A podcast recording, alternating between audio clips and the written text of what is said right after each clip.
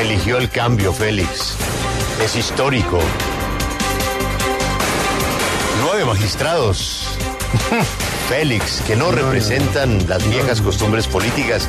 Hay una renovación. Hay realmente mucha esperanza en que en esta alta corte, Félix, las cosas cambien. Realmente la clase política recibió con sorpresa ayer el nuevo Consejo Nacional Electoral. Félix, estamos ante el mayor descaro, la mayor cachetada. Bueno, la de la semana, ¿no? Porque es cada Sí, semana una semana. cachetada. ¿no? Exacto, la de la semana. Increíble, sí, el Congreso sigue sin entender. Está en uno de sus mayores puntos de desprestigio y sigue haciendo componendas electorales y amiguismo en una institución también tan desprestigiada como el Consejo Nacional Electoral, donde ellos mismos se vigilan con, con ese origen ya de por sí que deja muchas dudas sobre, sobre la imparcialidad o el buen camino que puede tener el Consejo Nacional Electoral con el tipo de nominación y con eh, las nominaciones en esta ocasión. Les dan las credenciales, ¿no? Ellos No, mismos. todo, todo, todo eso. Y No, atienden las demandas y acomodan los pleitos. y- Es una belleza. Es histórico, por eso Juan Pablo no se equivocó.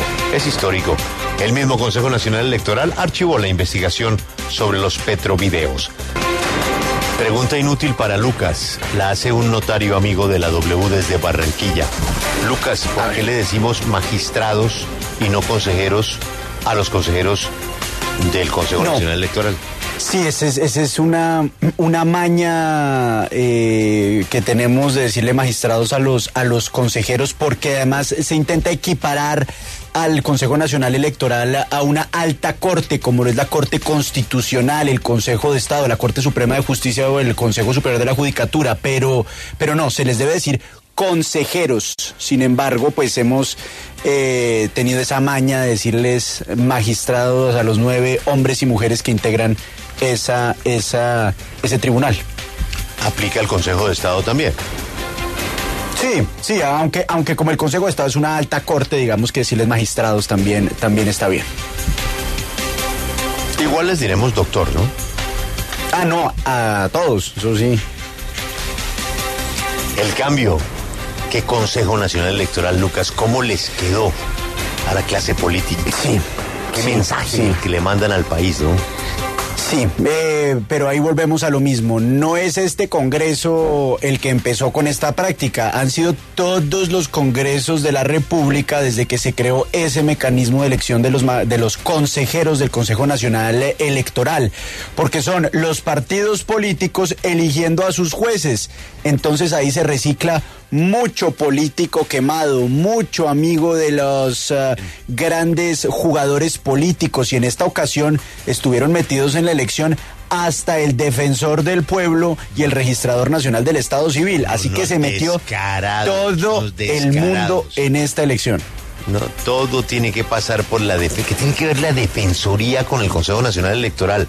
Pues resulta que el defensor está haciendo política. ¿Qué tiene que ver el registrador? Haciendo política. ¿Qué tiene que ver el contralor? Haciendo política. Y pues Eso es que el es- sistema está inventado perversamente. Y ellos lo usan. Dicen, pero perdón. Eso, nosotros estamos haciendo lo que dice el manual. Son las reglas del juego. Esas son las reglas del juego, es nuestra democracia.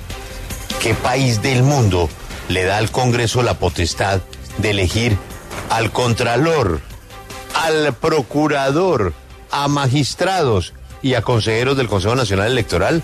Hombre, que se- nos pasamos cinco pueblos, como dice su amigo Manzano, ¿no? Nos pasamos cinco pueblos. semáforos, sí. Hay que decirlo, grandes ganadores, por supuesto, el pacto histórico que se queda con dos magistrados y el Partido Liberal, que pese a haber apoyado en eh, la campaña presidencial a otros candidatos distintos al presidente Gustavo Petro, pues también logró acomodarse y quedarse Bueno, con pues- dos, dos asientos en el Consejo Nacional Electoral. Bueno, pues démosle el beneficio de la duda a los partidos que entran de la coalición del pacto histórico. Dos del pacto y uno de la alianza.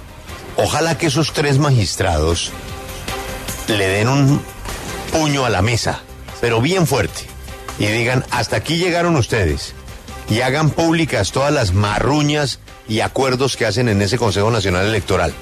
Tiene una oportunidad, el pacto histórico y la alianza que acaban de llegar, de denunciar ante el país cómo es que yo te elijo, tú me nombras. Tienen esa oportunidad, esos nuevos consejeros. Vamos a ver si pueden, porque todo el que llega allá, Lucas, queda contaminado automáticamente. O sea, no hay Pues es vacuna. que- Pfizer intentó. Es que usted ima- ima- imagínese usted sancionar al partido político que lo avaló para que usted llegara a esa posición. Es que el sistema está estructuralmente mal hecho y hasta que no se solucione eso, pues no va a haber una salida, ni en pasados consejos nacionales electorales, ni en este. Vamos a ver, porque hay que creerle a la gente. El pacto histórico y la alianza, que es parte de la coalición de gobierno, son nuevos. Y son tres cupos. Vamos a ver si aguantan, si les hace efecto la vacuna. Es que Pfizer y Moderna, Lucas, se pelearon la patente de una vacuna para evitar la contaminación de ese virus que hay en el Consejo Nacional No, Electoral. no, no hay Alexander Fleming que le desarrolle una. El señor Pasteur tampoco. No, no, nada, no, eso no hay, no. no.